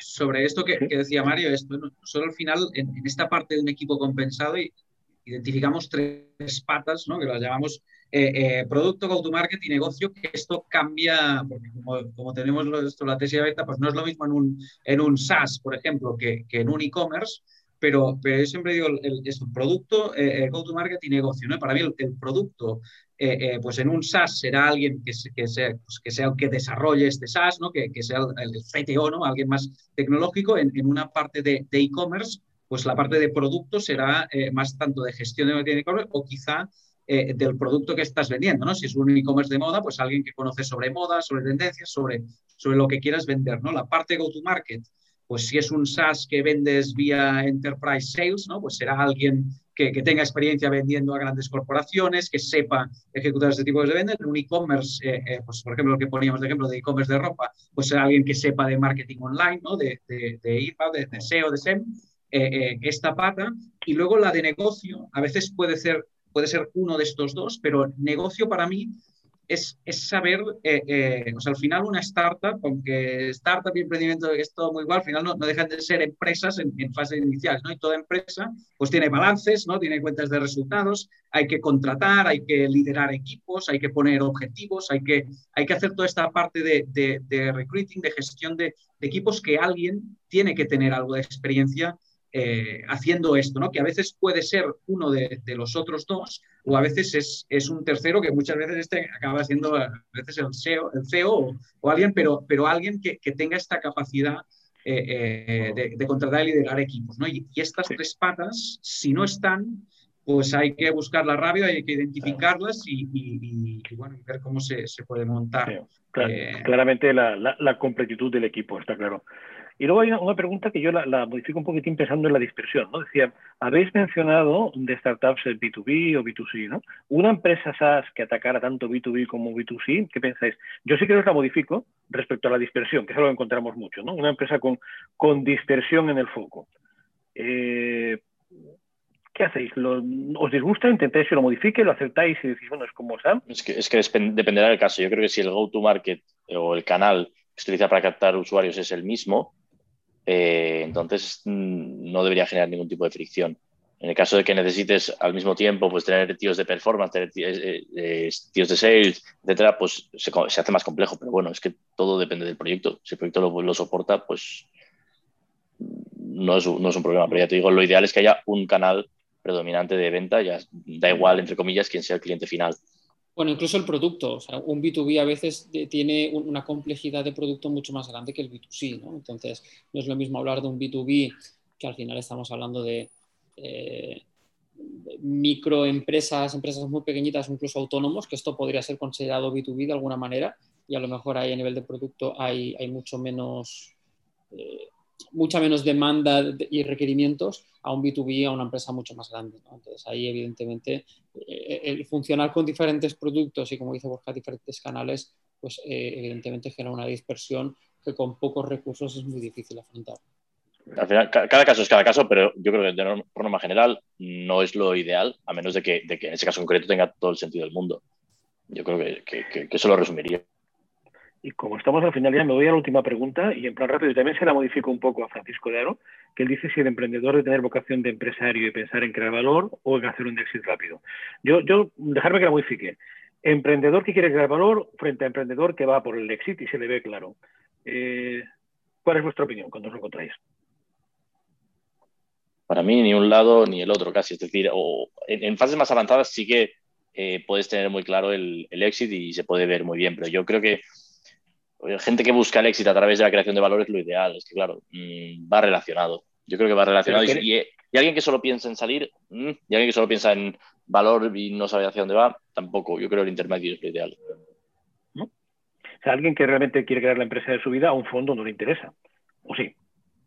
Yo, creo que, sí, que, la heredarán mis hijos de algún modo, ¿no? Eh, eh, evidentemente, por la parte que me toca, que somos un, vehículo de deuda, pues probablemente estamos más alineados con la generación de valor que con, que con el exit, porque no dependemos tanto de la salida de las participaciones, que es una parte pequeña de la remuneración del fondo. Em, pero yo creo que no hay, no hay una sin la otra. O sea, no, no consigues un exit si, si, no tienes muy claro eh, cuál es tu generación de valor. Otra cosa es que eso sea añadir usuarios otra cosa es que sea un valor monetario tangible para, para los accionistas. ¿no? Pero creo que, que, valor, o sea, ahí está, el, el, problema está en la definición de valor.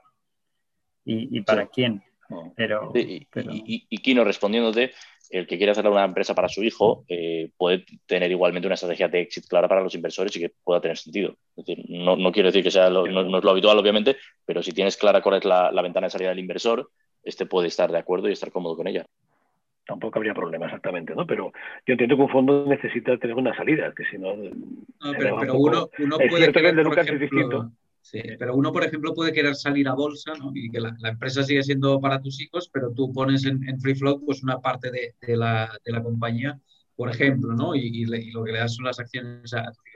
Si, piensas, si pensamos en la típica pyme de no, yo quiero control, es que si quieres control 100% ya no dejas entrar a, a inversores. ¿no? Los, inversores entramos para salir en algún momento y la, y la estrategia de, de, de exit, eh, pues clara no la tenemos lógicamente al principio, pero sí que la, la, la tenemos un poco en el, en el, punto de mira, ¿no? Para, porque, porque si no, no, no, no tiene sentido hacer la, inversión, aunque hay muchas maneras de hacer exits, ¿eh? no, no, solo tiene que ser una venta de la compañía necesariamente.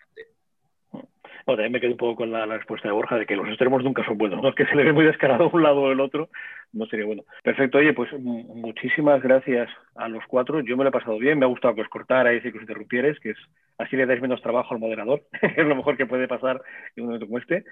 Y espero que los espectadores que había, los participantes, pues hayan disfrutado también. Creo que habéis dado unos insights muy interesantes y además desde puntos de vista distintos. Francamente, creo que la selección de los ponentes que esa no la he hecho yo ha sido muy buena. Quien quiera que la haya hecho, creo que lo ha hecho bien en cuanto a tener puntos de vista distintos. Eh, muchas gracias a todos, muchas gracias a Dousen concretamente por organizar el, el evento, a Bambú por, por, estar detrás también de ello y nos seguimos viendo seguro en estos días. Hasta pronto. Ha sido un placer. Gracias. Gracias. Adiós, que.